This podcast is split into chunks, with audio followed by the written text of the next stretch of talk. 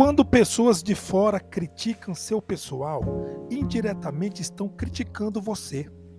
Assim, quando você defende sua equipe de toda crítica, está desenvolvendo lealdade e camaradagem e ainda defendendo a si próprio.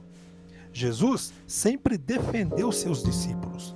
Quando os fariseus os criticavam, Jesus sabia que ele mesmo era o alvo final do desprezo deles. Os discípulos certamente foram tomados por um forte sentimento quando seu Senhor veio defendê-los.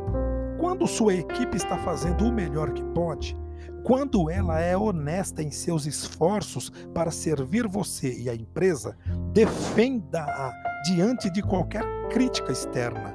Mas se você não puder defender sua equipe, nem o desempenho dela de qualquer ataque externo, você ou ela precisam ser demitidos.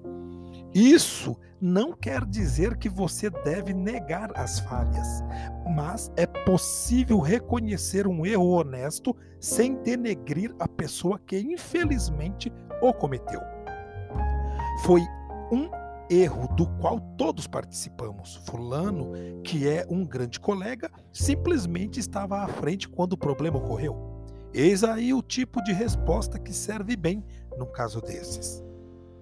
Jesus demonstrou grande lealdade para com seu pessoal. Siga o exemplo dele.